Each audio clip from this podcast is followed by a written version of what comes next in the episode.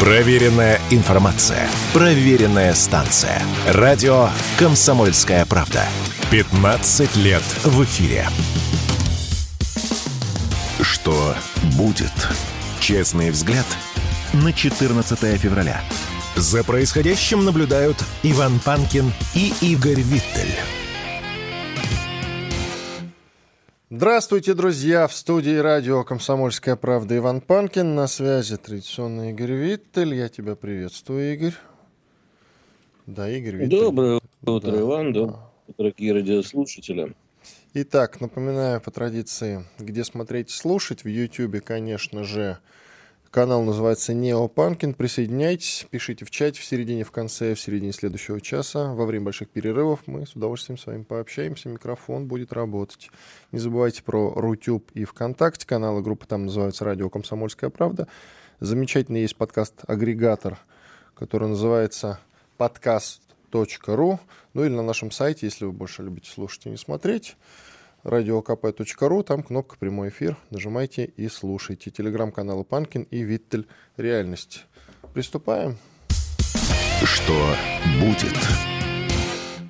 Какой циничный проклятый газдеп. Там заявили, что США не вели переговоров с Россией о прекращении огня на Украине и еще утверждают, что они верны принципу «ничего об Украине без Украины». О, мы бы не поддержали принуждение Украины отдать территорию. Россия может думать, что путь к прекращению этой войны лежит через Вашингтон. Это, конечно, неправда. Ясно тебе? Поэтому все твои разговорчики о том, что это все значит вот эти вот заокеанские хозяева, Игорь, это все, видишь, не соответствует действительности. Они опровергают. Первоисточник с тобой не согласен. Знаешь, это напоминает историю с одной нашей крупной корпорацией, которая принадлежит такси. А, которые... Э, сла... Э, Иван, ты здесь? Да, да, да, немножко звук сейчас барахлил. Да. Все в порядке, продолжай. Так вот, мне это напоминает одну нашу корпорацию, э, которая принадлежит такси. Так. Ну, потому что вот они э, всегда собирают большие проценты с водителей, а когда что-то случается, говорят, а, не, мы просто доска объявлений, мы вообще тут ни при чем. Мы тут, знаете, мимо проходили. Деньги, правда, собирали, но мимо проходили мимо крокодилка это называется в народе. Вот э, США себя ведут точно так же. А, потому что, ну, абсолютно же очевидно, что решения они это не скрывают. И решения по Майдану, и вот эти печеньки Виктории Нуланд, если ты помнишь, это все принималось в Вашингтоне. А как же забыть-то печеньки, если Нуланд вот недавно приезжала как раз в Киев? Вот. И сразу после а, этого было принято решение об отставке Залужного. Совпадение? А вот не ключ, думаю. Тут мы включаем заднюю. Ну, понятно, почему они включают заднюю, потому что, в общем, все доказательства того, что интервью, фу, интервью, прости, э, э, что переговоры были в Стамбуле, что они неожиданно были прерваны. И понятно, что уже просто неоднократно говорили, правда, что они были прерваны по команде из Лондона, а не Вашингтона. Ну, понятно, в общем, главное, что Украина не самостоятельна. Может быть, я не знаю, таким способом Соединенные Штаты хотят сказать, что решение принимает не Киев, а Лондон э, завуалированное, а, и не Вашингтон. Ну, не знаю, не знаю. А э, вообще, как бы, ребят, ну, вдумайтесь вообще в сами слова. Э, идет э, специальная военная операция между двумя странами. И абсолютно всем понятно, что э, другая сторона – она прямо вот руководимая и впрямую разведданными, и не впрямую. А как только заходила речь э, о переговорах со стороны Соединенных Штатов, напомню, Соединенных Штатов, не Украины, практически в открытую звучали слова «мы будем воевать до последнего украинца». Звучали? Было, да. А что случилось? А случилось? А не чувствуете, э, я бы вот воспринял это как положительную новость. А может, они почуяли собаки, что, э, как бы тебе так сказать, э, дело идет к нехорошему для них обороту, и они начинают сдавать. Или вообще прямо говорить, почувствовали, что сейчас Украина сдастся. Они скажут, не, ну это же принятие Украины, да, мы, конечно, сожалеем, но Украина не выдержала русской махины и теперь решила приостановить. Может, к этому идет дело, я не знаю. Да пусть, слушай, собака лает, караван идет, ветер носит. Насчет каравана. По данным источников Reuters, в 2023 году Владимир Путин через посредников на Ближнем Востоке передал США сообщение о готовности обсудить прекращение огня на Украине. При этом Россия не готова была уступить ни одной из территорий, над которыми получила контроль в ходе боевых действий. Один из собеседников агентства, Reuters, заявил, что переговоры с американской стороной развалились. О. Ну а что не, а что не так? А, вспомним, как нас принимали тогда на Ближнем Востоке. Не, дум, не думаю, что Владимир Путин передавал там какие-то сигналы кому-то. Секундочку назад. Секундочку назад. Значит, а Рейтер заявила, что передавал сигналы Вашингтону, и Вашингтон не стал. Не потому, что без Украины не стал, ну, а потому что Вспомним действительно, как принимали Путина на Ближнем Востоке. А что в 23 году, уж прости, было не очень понятно, что мы э, вот настолько радикально начнем побеждать. Они решили... Подожди, а сейчас прям э, настолько понятно? Ну, мне кажется, что, по крайней мере, яснее, чем в 23 году. Настроение совсем другое. Э, вспомни 23 год. Э, Ты имеешь в виду начало 23 года? Да, да, конечно. А, и в тот момент, э, слушай, не все украинцы у Штатов кончились, не, нужно было продолжать опробовать оружие, нужно было избавляться от старого оружия, производить новое, втюхивать его за деньги всем кому угодно, э, пополнять собственные запасы, утилизировать все это, скажем так. А сейчас они уже понимают, что, в общем, дело идет к неприятному обороту. Так что все вполне логично, кроме того, что, э, скажем так, наружу они выдают совсем противоречивые сигналы. Так вы вели переговоры с Россией? Вели их без Украины? А Минские соглашения это было как? Ну, годовщина, мы же обсуждали с тобой Минские соглашения-то. Вот накануне. Ну, Но но. Понимаешь, одна моя знакомая женщина-олигарх в свое время говорила фразу, но она это грубо и матом говорила, я так цензурно скажу, не надо врать своим ребятам. Ну, хотя бы себе не врите. Давай дальше пойдем уже. Один из э, американских сенаторов, от демократов, правда, Чак Шумер, в выступлении в Конгрессе при обсуждении военной помощи Украине, Израилю и Тайваню проявил, как пишут, зашкаливающий снобизм. «Мы, цитата, заставим Путина пожалеть о том дне, когда он посмел оспорить лидерство Америки. Мы также донесем до остальных, вроде председателя Китая Си, не испытывать нашу решимость. Также мы посылаем четкий двухпартийный сигнал нашим союзникам по НАТО. Вот ну, так. Во-первых, э, не один из сенаторов, а лидер э, парламентского большинства, ну, то есть большинства в Сенате. А, во-вторых, кто же его спрашивает? Слушай, вот э, я в данном случае... Ты, то есть сначала ты говоришь не просто сенатор, а ого-го какой сенатор. А кто его Значит, спрашивает? послушай, э, риторика Чака Шумера, ш, ш, можно да пофигу. Шумером, абсолютно э, риторика, которая, ну, у него сейчас другой быть не может. Знаешь, э, Гитлер сидел в бункере и судорожно оттягивал сам знаешь что. Вот э, это про них сейчас, потому что ну, я прошу прощения за пошлое сравнение с Гитлером, да, считается обычно, что человек такие сравнения допускающий проиграл спор, но тем не менее. Им нужны аргументы, им сейчас нужно протянуть любой силой э, закон этот, э, законопроект через Конгресс о помощи Украине, Израилю и так далее.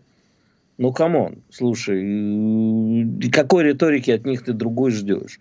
Они будут выходить как заведенные демократические сенаторы и прочая поддержка Байдена. И как, знаешь, есть такое понятие cheerleaders, вот эти девочки, которые пляшут, э, когда идет матч по американскому футболу или бейсболу и так далее. Вот они так и будут сейчас на подтанцовках, на подпевках кричать, а, страшная угроза, а, Россия, мы не позволим, никто не позволит лидерство э, Америки в мире оспаривать. Ну, послушай, слушай, ну кричи. Но, но все оспаривают при этом, да. Да, понимаешь, уже давно все положили на Америку то, что давно следовало положить. Понимаешь, э, СВО показало, ребятки, а что, все не так страшно. С Америкой не просто можно оспаривать, а еще и совсем оспаривать. Да уже, по-моему, все положили, и хуситы, и все остальные. Есть еще одно интереснейшее заявление. Я вчера на него наткнулся, небольшой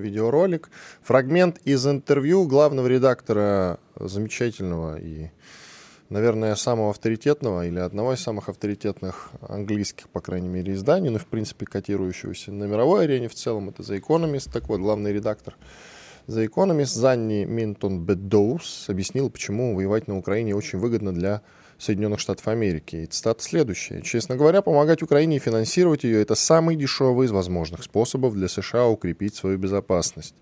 Воюют украинцы, и они же умирают, а США и Европа только отправляют оружие». Вот я тебе могу что сказать. Люблю я эту женщину, потому что она умеет ртом а, говорить то, что многие другие не сказали бы. Ну, в целом, да. Она честно проговорила. Да, мы воюем, утилизируем украинцев. Поэтому потом, знаешь, вот с такими женщинами это очень удобно, потому что потом им трудно говорить, что у них нету, они не, вели, не будут вести переговоры без Украины, они вообще тут ничего. Именно поэтому вот как-то э, такая вот история. Правда, еще Илон Маск э, заявил, что поражение России на Украине невозможно. Об этом мы, конечно же, сегодня в том числе поговорим, но чуть позже. Сейчас у нас небольшой перерыв. Иван Панкин и Игорь Виттель с вами. Радио «Комсомольская правда». Срочно о важном. Что будет? Честный взгляд на 14 февраля. За происходящим наблюдают Иван Панкин и Игорь Виттель. Продолжаем эфир в студии радио «Комсомольская правда». Иван Панкин, на связи Игорь Виттель. Мой коллега, к нам присоединяется Олег Степанов, чрезвычайный и полномочный посол России в Канаде. Здравствуйте, Олег Владимирович.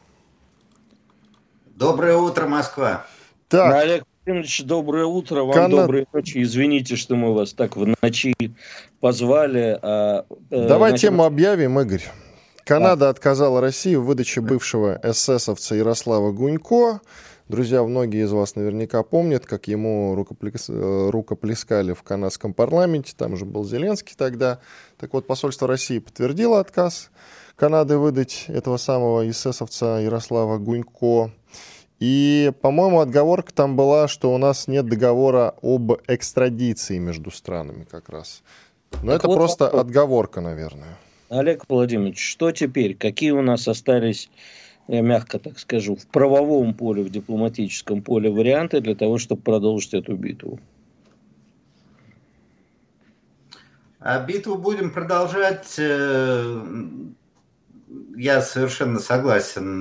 Ну, собственно, и мы сказали что э, ссылка на отсутствие договора об экстрадиции – это только отговорка.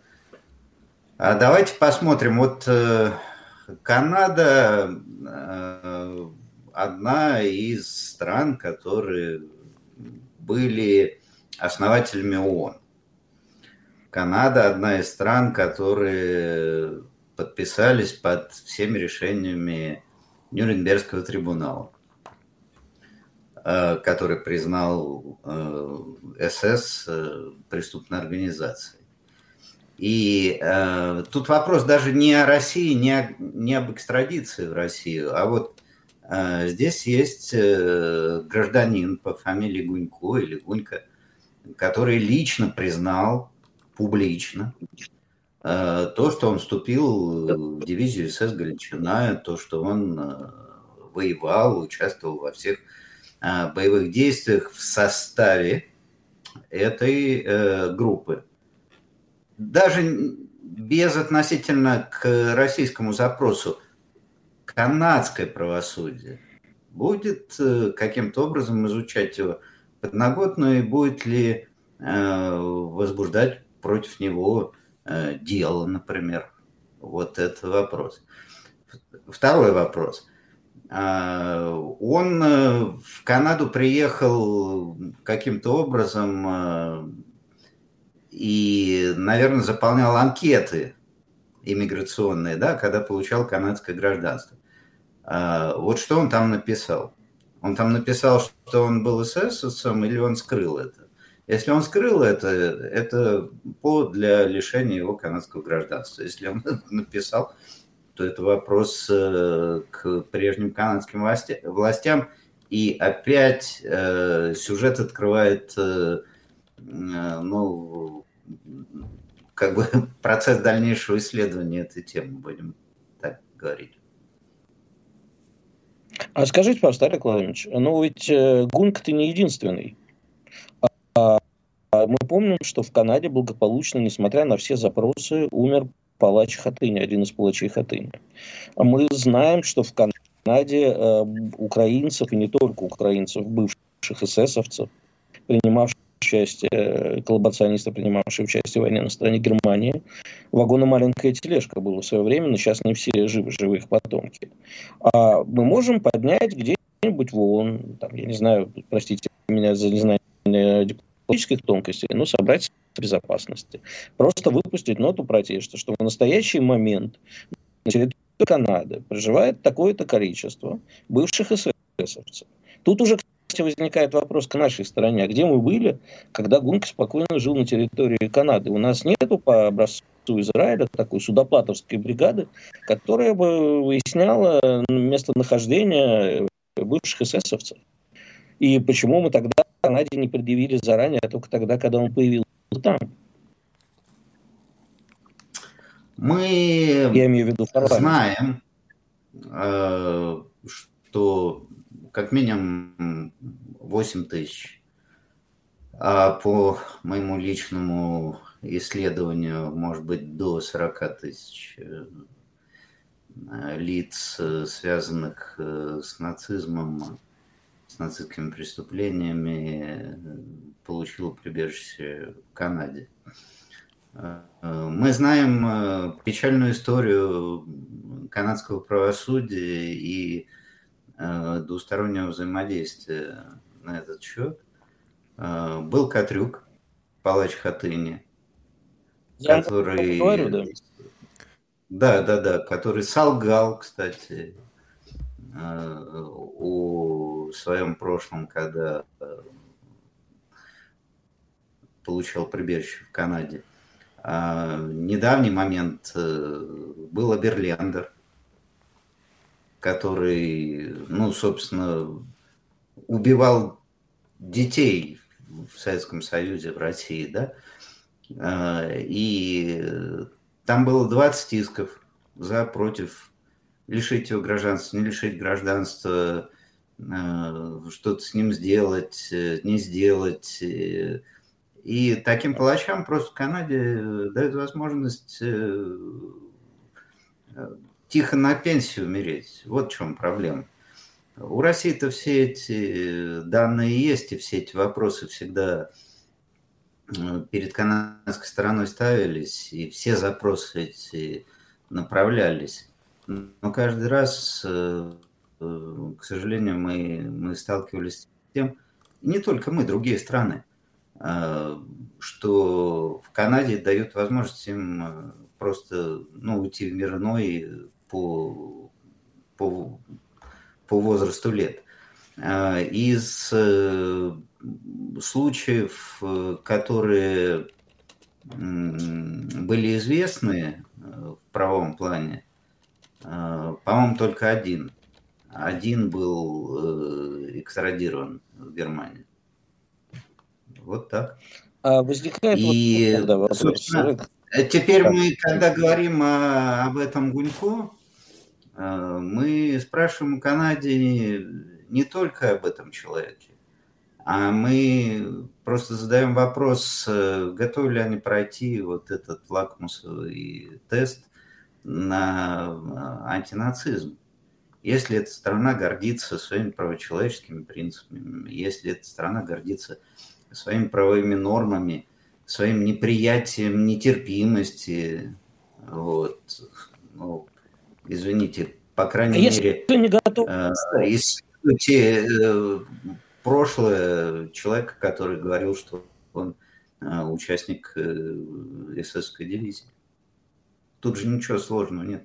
А если не готов, вот что тогда? Они нам скажут, да, ладно, мы не прошли лакмусовый тест, мы никого не готовы тут э, вам выдавать. Э, что мы тогда делаем? А, ну, я мог бы вам предложить э, ряд радикальных э, решений. Предлагайте. Нам такие нравятся. Ладно, Олег Владимирович, я не буду вас ну, Все-таки не надо дипломата да, да. Почему не, не надо? Но, но я хочу вам задать историю. Не только, не только здесь. Я был заместителем главы дипломатической миссии в США, советником-посланником приходил к моим коллегам э, в государственный департамент и говорю, почему у вас Майнкамп продается в магазинах книжных? Я люблю книжные магазины, я захожу в книжный магазин, там стоит Майнкамп. Они говорят, ну, это поправка Конституции, извините, свобода слова мы не можем запрещать. Я говорю, подождите, у вас не разрыв шаблона не происходит, вы э, воевали против нацизма вы э, осуждаете и признаете э, геноцид как минимум еврейского народа, и у вас продается в магазинах э, Майнкамп. Они говорят, ну вот, знаете, такая у нас вот американская демократия. Олег э, вот, собственно, наверное, вот для меня важный вопрос. Нам ответят также в любой другой у меня важный к вам вопрос. А вот скажите, ладно, бог с ним, с правительством Канады, с ними уже все понятно. А вот как отреагировали на разоблачение, когда выяснилось, что человек, которому руку плескали, эсэсовский палач, как реагировали обычные канадцы? Вы видели какое-нибудь возмущение? Да, не просто видели возмущение, а на самом деле э, даже в тех СМИ, которые, ну, так условно говоря, называются мейнстримовыми, были выплески эмоций а, в посольство к нам, а, простые канадцы, у которых э, деды и отцы сражались против нацизма, даже участвовали в арктических конвоях, писали, что они возмущены этим. Более того,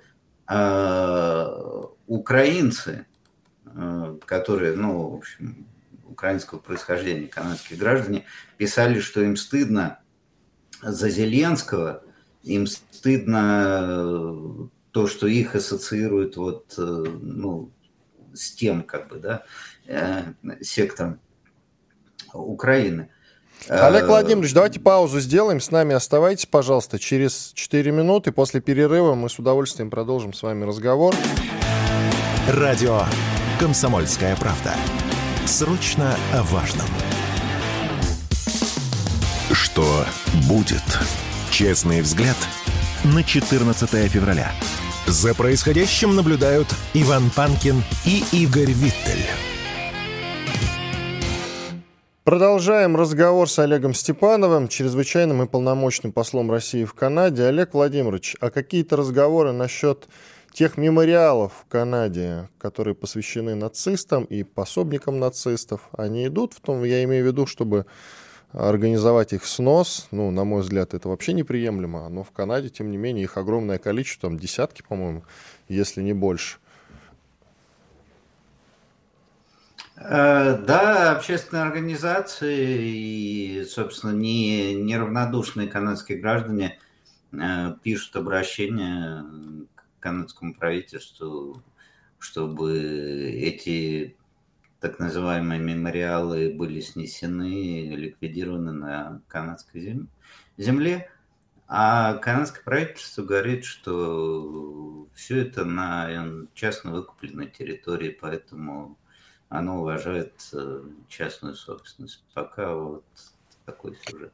Олег Владимирович, а вообще, эм, я понимаю, что опять-таки вопрос крайне недипломатичный, вы уж меня простите, ради бога, но э, а мы можем как-то работать вот с той публикой, недовольной таким положением детей, недоволь, э, дел, недовольными положением, то, что делает их правительство в области не борьбы с нацизмом, и их, как у нас говорилось, более лучше информировать о том, что происходит работать с канадской прессой, каждый раз доносить нашу позицию более активно. А в конце концов, ну, знаете, э, такая вот традиционная отмазка. Я сам еще в незапамятное время, когда этим занимался, розыском и э, информированием, э, вот вроде нормальные люди, да, э, из Прибалтики мне говорили, слушай, ну ладно, ну ты просто не понимаешь, что такое был СС. Ну забрали маленького мальчика или добровольно вступил, не было выбора, он нигде не принимал участия, и э, поэтому его нельзя судить так же, как какого-нибудь матерого эсэсовца.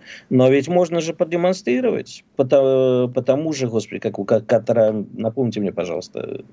К, к, к, а, а, там, там же есть а фотографии, а мы... там есть протоколы, там есть чудовищные вещи, которые можно показать и сказать, Натя, смотрите, сожженные заживо дети, это вам как? Это сделано руками этого человека.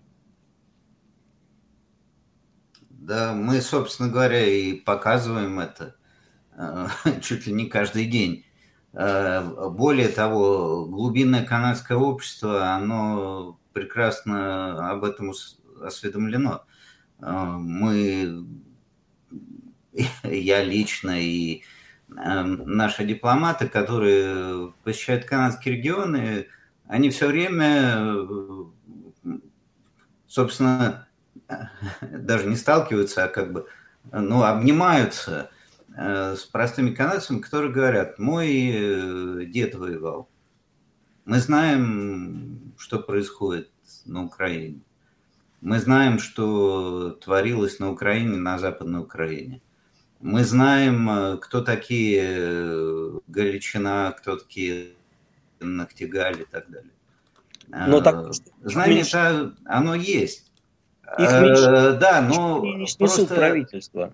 заморожен полностью, заморожен полностью мейнстрим. Вот если вы посмотрите, например, государственное канадское телевидение, CBC, э, как оно освещает события на Украине?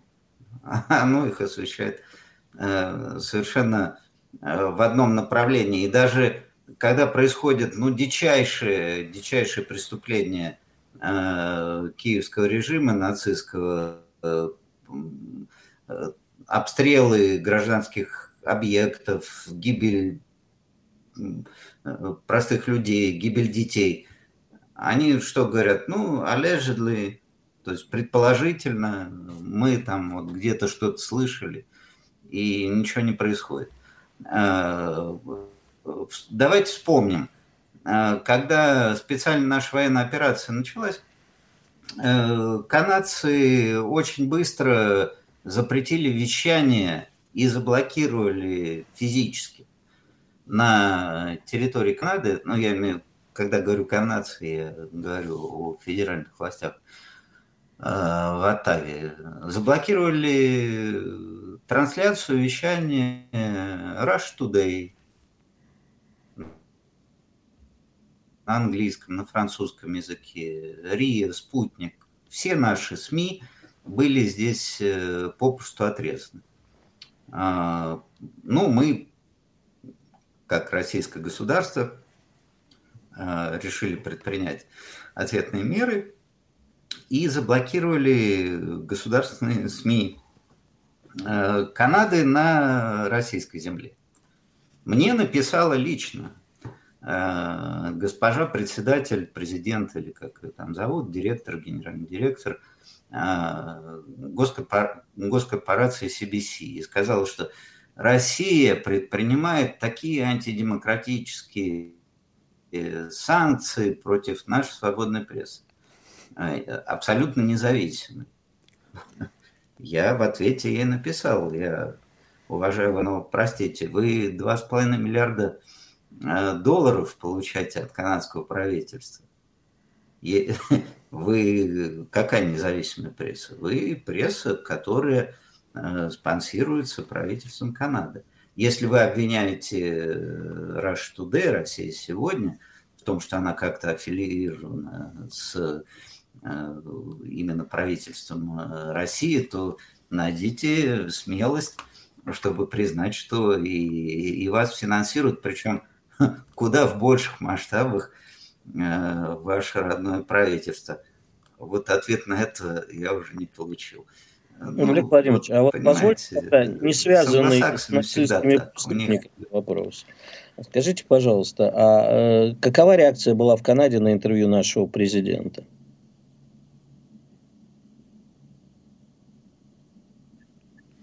Олег Владимирович? Угу. Звук пропал, по-моему. А, а вот. Реакция... Да-да. Продолжайте, продолжайте, слышим. Связь есть? Да, да. Да-да, спасибо. А, а, а реакция очень примечательная. Если мы посмотрим э, канадские соцсети, э, то у всех э, интервью нашего президента вызвало восторг. А вот государственные как раз СМИ, потому что здесь, знаете, тут СМИ государственные именно в большинстве своем, а они предпочли его просто проигнорировать. Ну и это, опять же, показательно для, для всех нас. Понимаете, никто правду-то слышать не хочет. Я сам журналист по образованию, я знаю, как информационные, ментальные, ментальные войны выстраиваются в современном мире, поэтому тут удивляться нечему. Но главное то, что до простого канадца э, все сигналы, которые наш президент э, подавал, они дошли. Олег Владимирович, а уточните, пожалуйста, может быть, у вас на карандаше есть еще какое-то количество вот этих самых нацистских подсобников или подобных э, Ярославу Гунько людей, на которых мы запрашиваем экстрадицию в Россию? Ищем их. Ищем их. Э, э, они здесь очень э, неплохо скрыты. Опять же, канадская специфика. Канадский украинский конгресс, так называемый КУК. А, он, собственно, состоит из внуков, детей вот тех самых нацистов. И время от времени, когда мы видим фотографии, публикации в СМИ, в том же самом Телеграме, на а, и так далее. Мы там а, видим престарелых э, людей, которые причем открыто заявляют о вот своих бывших э, заслугах э, во имя незалежной и во имя вермахта мы их изыскиваем. И, ну, опять же, понимаете, поскольку не тер... Э, положение такой терпимости э, в Канаде к, к этим людям, а, собственно, вице-премьер, то есть второй человек в государстве, э, это внучка, собственно, нацистского преступника, да, вот э, с такими людьми ну, сложно, сложно вести какой-то диалог э, на этот счет. Э, потому что им представляешь факты, а они говорят, что ну, давайте попозже. Или ваши факты недостоверны. Или потому что вы Россия, вы предвзяты.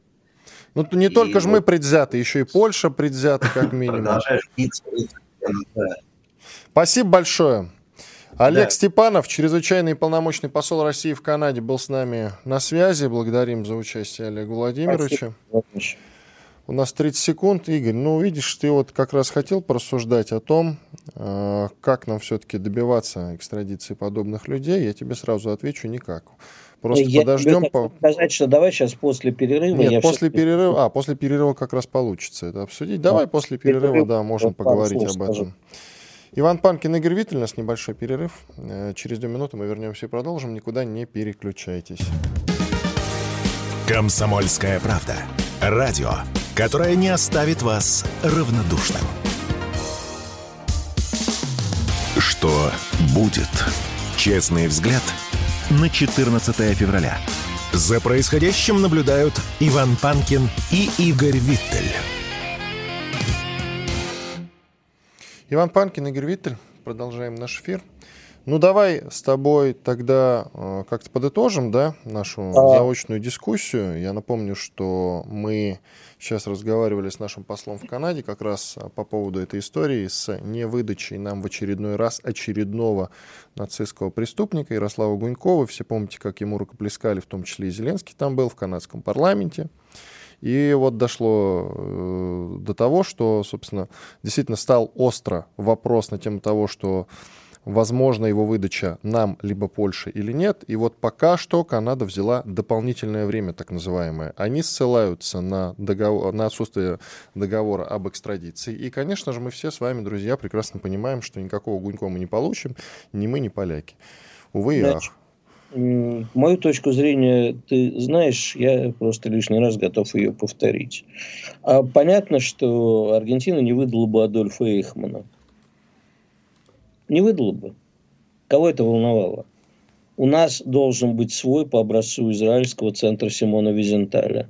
Тайная спецслужба, занимающаяся розыском. Ну, вот. это Моссад ты имеешь в виду. Моссад занимался этим. Ну, там помимо этого есть еще Симон, был Симон Визенталь, угу. который искал непосредственно, конечно, по похищениям занимался не Симон Визенталь, а Моссад и прочие израильские спецслужбы. Так вот, я очень хочу, а, я сейчас успел в перерыве с господином послом еще переписывались, э, сказать, э, для меня это еще и очень личная вещь, а, потому что у меня много моих родственников погибло на Украине от рук полицаев.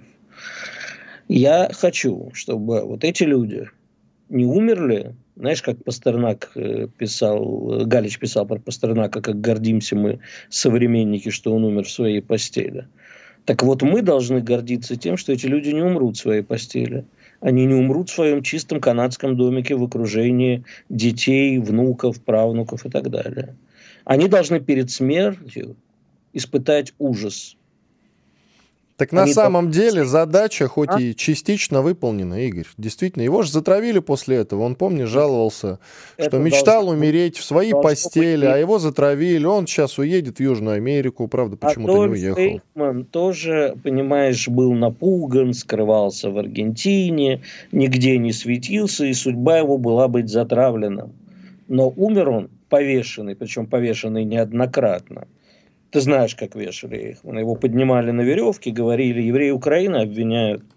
Отпускали. Евреи Польши обвиняют. Отпускали. Вот так вот должен быть повешен каждый из нацистских преступников в России на лобном месте. Это И в каком? На Красной нет. площади? Да, да. Никто Не из них... в тюрьме Игорь. какой-нибудь, как Власов. На лобном месте. Потому что народ России обвиняет. И выдерживать плевки. Я не хотел провоцировать Олега Владимировича. Я к нему с огромным уважением отношусь и знаю, что Олег Владимирович как не дипломат, а как человек думает по этому поводу. Мы с ним это обсуждали когда-то.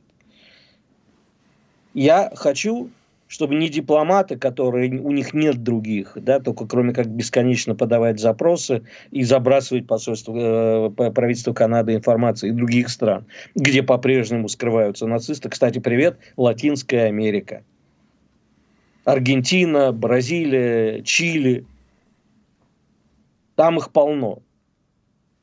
Ну там родственники уже, сами-то они все передохли давно.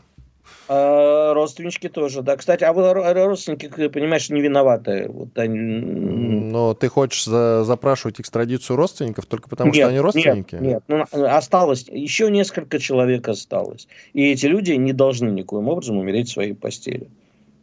Мы нет. должны навевать ужас, как израильские спецслужбы в свое время, не сейчас, а тогда, чтобы все знали, где бы ты ни прятался, где бы ты ни скрылся, последнее, что ты увидишь, это еврейское лицо, которое тебя приговорит к смертной казни. Это так исключительно вот, еврейское, да? Нет, не, не какое-то другое. занимался этим Масад, а Масад охотился на тех, кто уничтожал евреев, поэтому они видели еврейские лица. А я хочу, чтобы они видели русские лица.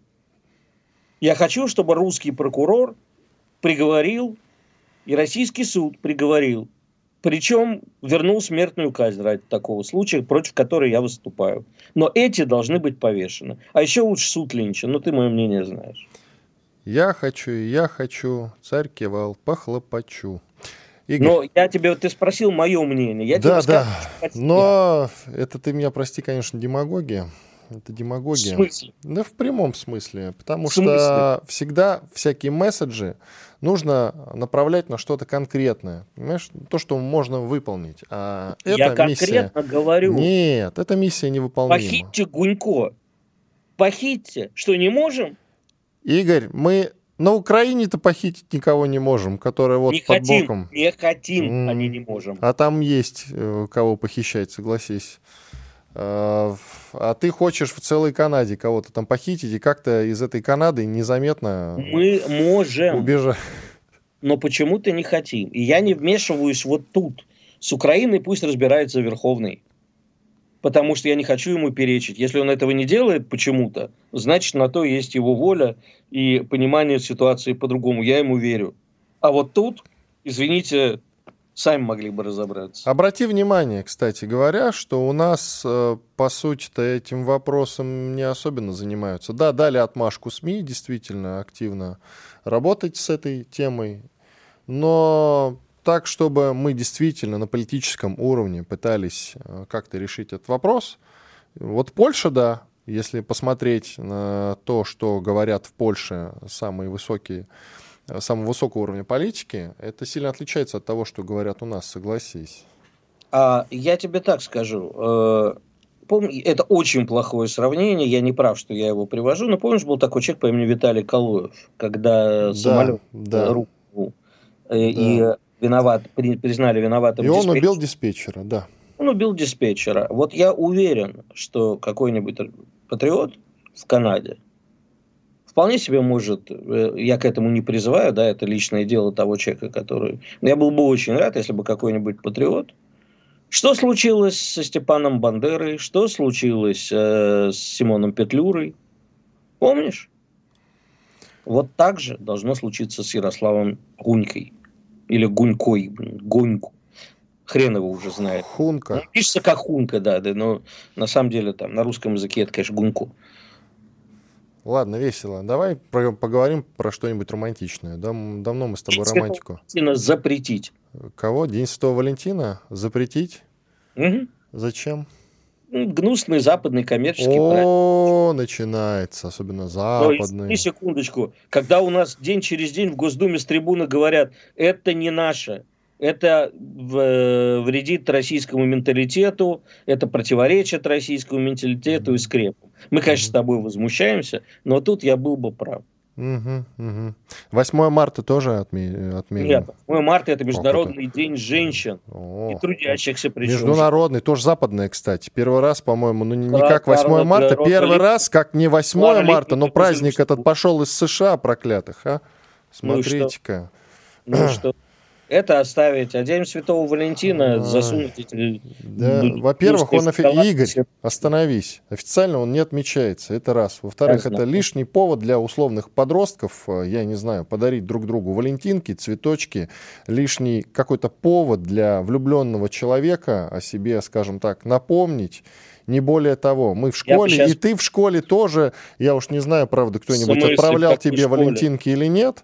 В а... моей школе справляли день ЧК. Да, еще. Петра и Февронии, да, да, я помню. Значит, э, день Петра и Февронии, прямо скажем, если зашел, то только в Муроме, а на официальном уровне у нас такого же праздника, к сожалению, нет. А вот его нет и все. А в народ ушел, в молодежь, вот этот вот День Святого Валентина – христианский а. святой, на секундочку. Все эти разговорчики о том, что он, значит, каким-то образом а, благословлял однополые браки, это все выдумки, давайте глупости это повторять не, не будем. Ну, есть такие, знаешь, я вот недавно в чатике у себя общался, значит, и мне, значит, докладывали подписчики. новой этики, дорогой Иван, я хочу тебе сказать, что День Святого Валентина дискриминирует людей, у которых нет возлюбленных. А, а, то есть а, тебя а, или что? Я не понял. Прости, нет, пожалуйста. я вот наоборот сижу, думаю, как бы всем успеть подарить Валентинки. А, то есть все-таки ты будешь, ты все-таки будешь Валентинки дарить. Значит, официально ты мне тут в микрофон говоришь отменить, а сам поди уже там э, разрисовываешь сердечки на ну, Валентинках. А как, а как? Ты красавчик. Голову, ты... голову уже оторвут. Да. Голову уже оторвут, пока не отменили. Пусть тебя в Госдуму возьмут. По уровню день, лицемерия любви, ты не уступаешь семь... многим депутатам, я тебе хочу сказать. День сейчас. любви, семьи и верности, это, как я считаю, должен быть не один праздник, а три разных. Потому ну, что, кстати, да. Это сходится редко. Мы сами с тобой против запретительства в основном. В основном. Что мы? О, против запретительства, как правило, Конечно, выступаем. Да нет, ну я да. же шучу. А, все-таки ты уже шутишь, да? В полемическом под, Да, под напором, значит, аргументов оказывается, что Виттель шутит. Этот праздник придумал Холмарк для того, чтобы больше продавать всяких товаров. Ну и пусть придумал, и хорошо. Ну, ушло же. Ну, да ушло ну, же. Ну, люди, ну, школьники там друг другу валентинки отправляют, что-то пишут друг другу про любовь. Сделаем ну, день что? российских влюбленных. Вот а, так. ну вот сделай так, чтобы он в народ ушел. Поговорим тогда. Иван Панкин, Игорь Виттель. Конец часа. Мы вернемся в начале следующего. Сколько там в секундах, о которых свысока думать не надо. 15 секунд. Напоминаю, что трансляция у нас идет в YouTube. Неопанкин называется канал. Пожалуйста, присоединяйтесь. Микрофон сейчас будет работать. Пообщаемся. Вернемся уже в начале следующего часа. Слушайте радио «Комсомольская правда». Радио «Комсомольская правда». Мы быстрее телеграм-каналов.